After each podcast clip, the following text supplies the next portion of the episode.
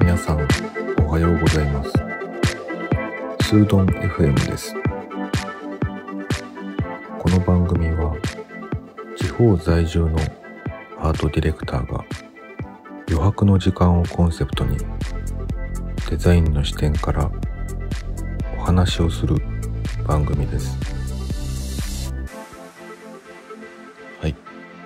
今日のテーマは積んどくです。本のことですね。あの皆さんはどっち派ですかね？本を買うときまあ今あの本を買わない人っていうのも多分たくさんいるのかなと思いますけれども。まあ電子書籍の好きな人とやっぱりリアルな書籍の方が好きな人っていうのがいるのかなと思うのですけども僕はですねやっぱり断然書籍リアル書籍の方なんですね。まあ僕の場合は当然年代っていうこともあるだろうしそれから職業もまあそういうデザインの仕事をしているっていうこともあって本をね作る側の方の人間としてはやっぱりリアル書籍の方を買ってしまうというか手元に置いておきたくなるっていうか本屋さんで本を選ぶ行為がまた好きだというかやっぱりどうしてもリアルな本になってしまう感じがしています。それであの、つい先日ね、高橋源一郎さんのね、飛ぶ教室っていう番組があるんですけれども、その中でもね、あの、一人出版社の島田さん、島田純一郎さんっていう方が出ていて、えー、高橋源一郎さんがですね、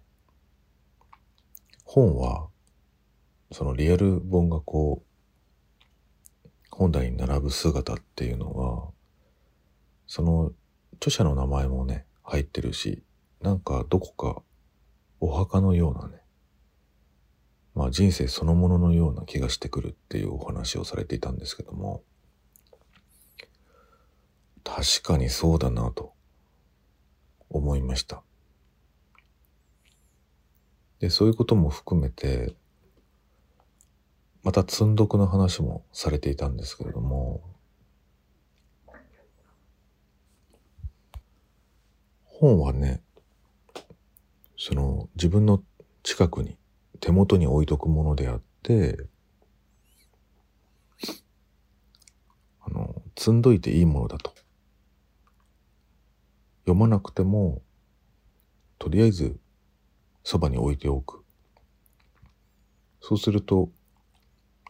いつ、いつかね、その本が熟成して、その本が、を読むね、機会っていうのをね、待っていてくれるというか、読むべき時が来るっていうお話をされてたんですよね。でまあこれは本当にそうだなって思い当たる節があって僕もねとりあえず本買うんですよ買うのが好きだからねだからたくさんまあ本屋さんに行くとさらにもっといっぱい買っちゃうんですけど買っておくと一回そこでちょっと安心して全部積んどくんですよね。積んどく。まさしく。で、全然読んでないものもあるし、あのー、ビニールがね、ビニールがこう包装されていても、開けないと読めない本もいっぱいあるんだけど、そういう状態でそのまま放置してる本もあるし、なんか時間が来たら読みたいなと思ってるものもあるし、なんか、そのお墓みたいだなって言われてることもすごく理解できるし、なんかそれでいいなっていうふうにも思えて、すごくいい放送だったなと思いました。なんかね、これが、うん、電子書籍だと、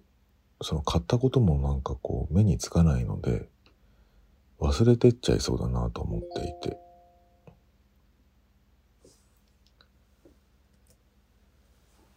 うん、まあメリットもねありますよね。まあ僕はたまにキャンプとかね、アウトドアをすることがあるんで、テントでね、こう一夜を過ごしたり、車中泊っていうこともまああるんですけれども、そういう時にね、あのー、意外となんか目が冴えちゃう時とかもあって、なんか入ってなかったかなと。スマホのね、クラウドの中とかをね、こう、漁ったりすることもあります。そういう時はね、リアル書籍よりも、やっぱり電子書籍の方がいいなと思っちゃうんだけど、でもなんかこう、長い時間読めないっていう感じもしますね。電子書籍だと。なんか目が疲れちゃうっていうか。まあでも、あのー、特殊なね、輝度のそんなに高くない読みやすい端末っていうのもあるみたいなので Kindle とかね。そういうのもちょっと挑戦してみたいなと思うんですけど。なんかねスマホ以外に端末をポケットに入れてとか持ち歩く歩くっていうことがどうも発想としてなくて。でも本だとねスマホ以外に持っていても、まあ、邪魔だけど許せるみたいな感じがするんですよね。なんかそれがやっぱりリアル本の魅力の一つなのかもしれない。手に馴染むというか持っていたくなるというかね。皆さんはどっち派ですかね？積んどくもしてますかね？今日はそんなお話でした。それではまた。